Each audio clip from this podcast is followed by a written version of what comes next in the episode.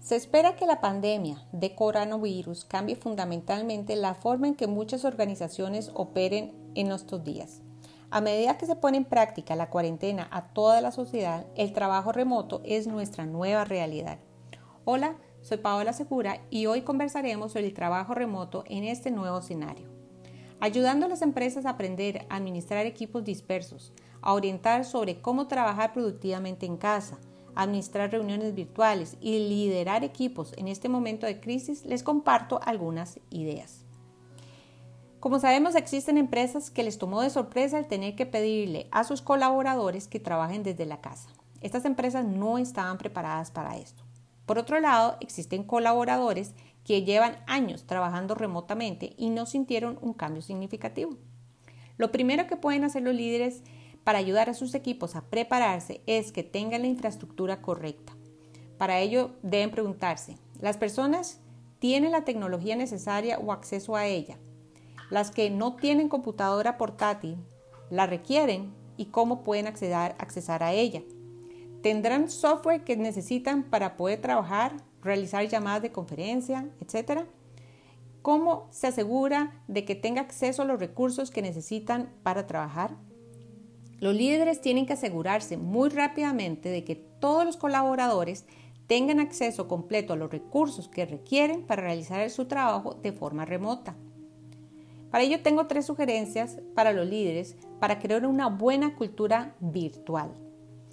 Asegúrese de que los miembros del equipo constantemente sientan que sabe lo que está sucediendo. Usted debe comunicar lo que está sucediendo a nivel organizacional, porque cuando están en casa sienten que han sido extraídos de la fuente primaria de información. Se pregunta qué está pasando en la empresa, con los clientes, con los objetivos comunes. La comunicación en torno a ellos es extremadamente importante. Entonces, el líder requiere tener más comunicación y compartir más. Durante este periodo, las personas también comenzarán a ponerse nerviosas por los objetivos de ingresos y los resultados. El líder tendrá que asegurarse de que sientan que van a estar bien, otra cosa es asegurarse de que ningún miembro sienta que tiene menos acceso a usted que otros. En casa, la cuarentena puede hacer que las personas comiencen a enloquecer. Por lo tanto, debe estar disponible para todos por igual. Finalmente, cuando organice sus reuniones grupales, apunte a la inclusión y al equilibrio en el tiempo de al aire, para que todos se sientan vistos y escuchados. Eso nos lleva a otro punto, la comunicación interna. Primero debe tener una conversación grupal sobre el nuevo estado de las cosas. Puede empezar indicando que estamos frente a un mundo diferente. No sabemos cuánto durará esto, pero que usted quiere asegurarse de que todos sientan que tienen lo que necesitan y que es de su interés que la transición funcione para todos. Todo esto debe abrir la conversación sobre una nueva forma de trabajo y que como equipo puedan contestarse estas preguntas. ¿Con qué frecuencia debemos comunicarnos? A través de videoconferencia, pero ¿por cuál plataforma? ¿Cuál es la mejor manera de trabajar juntos? Usted debe ayudar a las personas a comprender cómo hacer un trabajo remoto y darles la confianza de que funcionará. Una vez que se resuelvan estas cosas, reúnase virtualmente con su grupo al menos una vez por semana.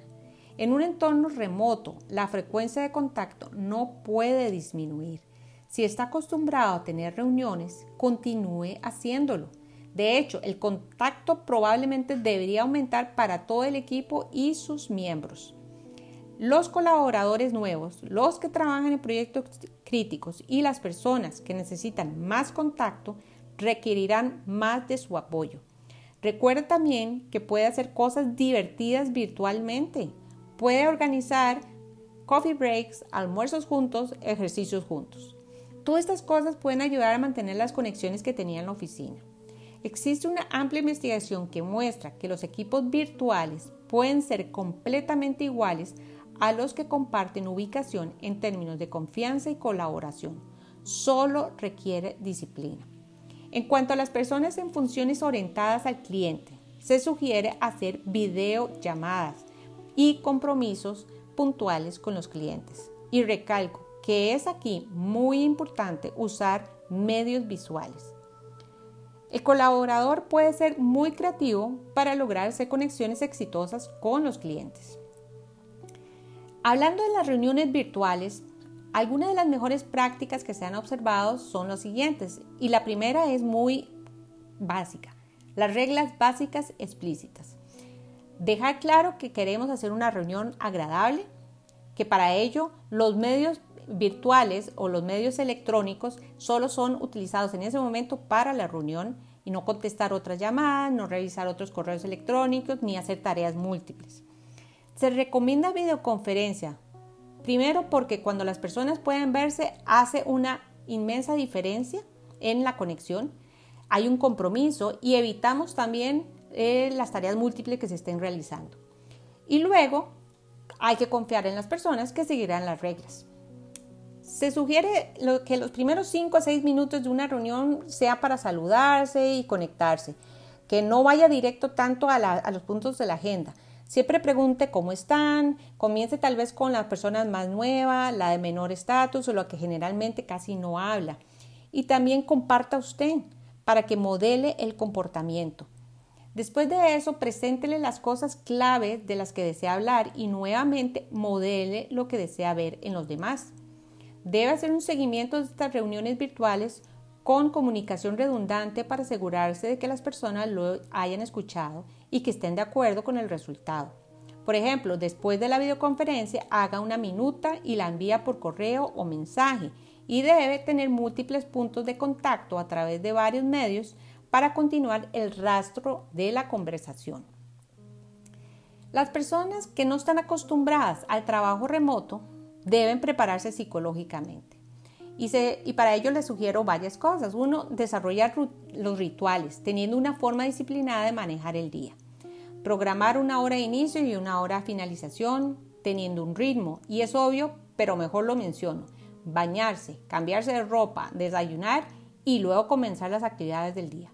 Si está acostumbrado a moverse físicamente, asegúrese de incorporarlo a el día y si no está acostumbrado, ese es el mejor momento de iniciar una pequeña rutina de ejercicios, ya que está comprobado que es crítico para el bienestar mental. Si es extrovertido y está acostumbrado a mucho contacto y colaboración con otros, asegúrese que aún no pueda conseguir a través de la virtualidad. Recuerde que en realidad puede disfrutar de trabajar desde casa.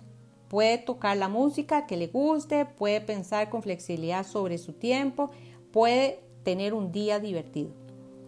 Como líder debe estar pendiente de leer, también las señales.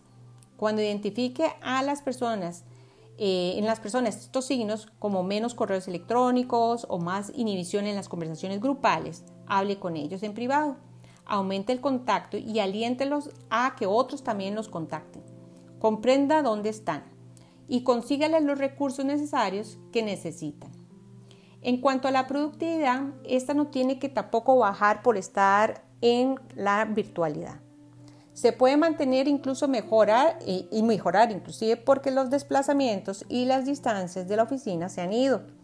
Por supuesto, puede estar en casa con la familia, con los hijos y estos son situaciones nuevas también que hay que resolver. Otro problema podría ser una capacidad para resolver problemas rápidamente cuando uno puede reunirse en persona o en tiempo real. Eso podría crear demoras, pero aparte de eso, no veo que la productividad disminuya. Más bien hay evidencia sólida que muestra que no debería cambiar. La clave está en confiar en sus colaboradores. No puedes ver lo que hace la gente, pero equípelos de manera correcta y entreguele la tarea y haga el seguimiento como siempre lo ha hecho y espere que produzcan de la manera que requieran. No puede supervisar el proceso por lo que su revisión deberá basarse en resultados. Pero no hay razón para creer que en este nuevo entorno las personas no harán el trabajo que se les ha asignado. El trabajo remoto ha existido por mucho tiempo y hoy tenemos todas las tecnologías que necesitamos no solo para trabajar sino para colaborar. Tenemos herramientas de redes sociales para toda la empresa que nos permitan almacenar y capturar datos. Tenemos conversaciones de uno a muchos, compartir las mejores prácticas y aprender. En fin, me parece que esta crisis abrió la perspectiva de nuevas formas de trabajar entre los equipos y organizaciones. También permitirá el desarrollo de nuevas habilidades de comunicación y de desarrollo Espero que estas ideas que les compartí les puedan ayudar para trabajar en forma remota con sus equipos. Nos vemos en la próxima conversación. Hasta luego.